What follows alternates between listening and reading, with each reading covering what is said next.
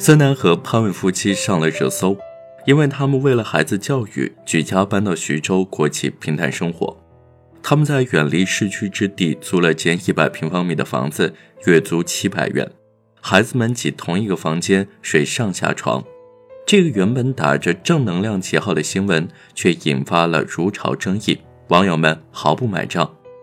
有网友纠结于房价。认为在二线城市徐州根本租不到这么便宜的房子，即便远离城区也要千元以上。还有网友纠结于男孩女孩挤在一个房间睡上下床，难免影响身心，这的确很糟糕。不过在这件事里已经是次要问题，最主要的争议是潘伟曾在2009年采访时表示，自己与前夫的女儿在北京读书。大学时就会送出国。二零一二年接受访谈时，他也承认大女儿正在国外读书。而眼下跟着孙楠夫妇在徐州生活，不接受正规教育，反倒送进了国学学堂的，却是孙楠与前妻买红妹的孩子。某些网友却因此喊出“后妈狠毒”，即使只是猜测，也在所难免。当然，将不同的日期的访谈摆在一起对比，有时并不能准确地体现当事人的内心。梁启超说：“以今日之我宣判昨日之我”，其实也是大多人的人生写照。十年前的潘卫一心将大女儿送出国读书，不等于如今的潘卫没有改变。让孩子接受国学教育，或许恰恰是出自孙楠和潘卫夫妻的真心。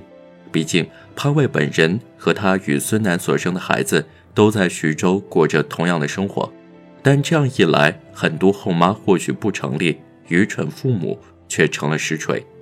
在这件事里，最让我纠结的其实是孙楠和潘卫口中的国学，让孩子去学习伪国学，这样好吗？按潘卫的说法，他和孙楠之所以来到徐州定居，是因为孩子存在各种问题，比如厌学、热衷打游戏和缺乏责任感。恰好徐州有一家历史悠久的传统国学学堂，体验后觉得很好，便效仿孟母三迁，举家来到徐州。连潘卫自己也在这个国学学堂里担任女工老师。这年头啊，扒皮碎意，很快有网友曝光，早在2016年。就有人举报这个国学学堂类似于传销组织，打着传统文化的旗号行洗脑之实，所谓的毕业证书也根本不被承认，甚至有网友质疑孙楠夫妇是不是早已入股该学堂。毕竟这几年孙楠打着传统文化的旗号也混得风生水起。早在二零一七年十一月，北京青年报就刊登过一篇，这里没有明星孙楠。有的只是一个国学初学者的访谈，文中提及孙楠推出了自己的国学文化品牌，发布各种国学文创产品。在那次访谈中，孙楠表示，最早我的孩子是在国际学校上学，西方提倡自由，但同时你会发现孩子身上缺乏了一种规矩意识。机缘巧合，二零一五年，我的大女儿参加了徐州一所传统文化学校“叉叉学宫”为期四十天的夏令营。在中国文化的浸润下，我发现女儿身上发生了一些变化，尤其在她的成人礼上，她给我奉茶，令我触动很深。因此，在不久之后的家庭会议上，我们快速做出了举家搬迁徐州的决定。她还告诉记者，当时才四岁的小女儿已经会背《孝经》。如今潘威的说法也一样，他向记者炫耀自己的孩子去洗手间回来也能念一句。便尿回折净手，与人发生争执也会说道人善其是善。很显然，孙楠夫妇对国学的推崇还停留在传统蒙学的基础上，《弟子规》就是底色，至于成果，就是希望孩子懂规矩。但问题是，传统蒙学根本没有什么启蒙作用，只有蒙蔽作用。我有一个判断啊，凡是把《弟子规》当国学的人，非蠢即坏。孙楠夫妇当然不例外，《弟子规》是当下各种国学班必读的经典，但它只不过是一个古代版的行为规范，而且诞生于奴性最深、对人性摧残最烈的清代，并没有提供任何独立思考的空间，不但与现代意识格格不入，甚至和儒家思想本身也格格不入，可算是挂羊头卖狗肉，像好气随、踏无怨这样的糟粕，完全与健康人格相悖。曾有国学大师称，中国企业家听《弟子规》最喜欢“父母呼，应勿缓；父母命，行勿懒；父母教，须敬听；父母责，须顺承。”说白了就是教错了你还得感激，骂错了你还得顺着。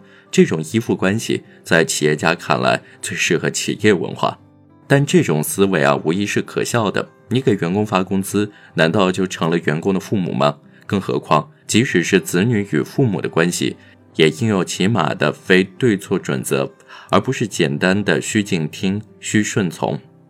中国式父母往往会陷入一个怪圈，他们极为重视自己的权威，所以重视面子，但他们并不明白，父母的权威应来自于讲道理、明是非，有错就认，以身作则。如果端长辈架子，或找各种理由不认错，反而只会失去权威。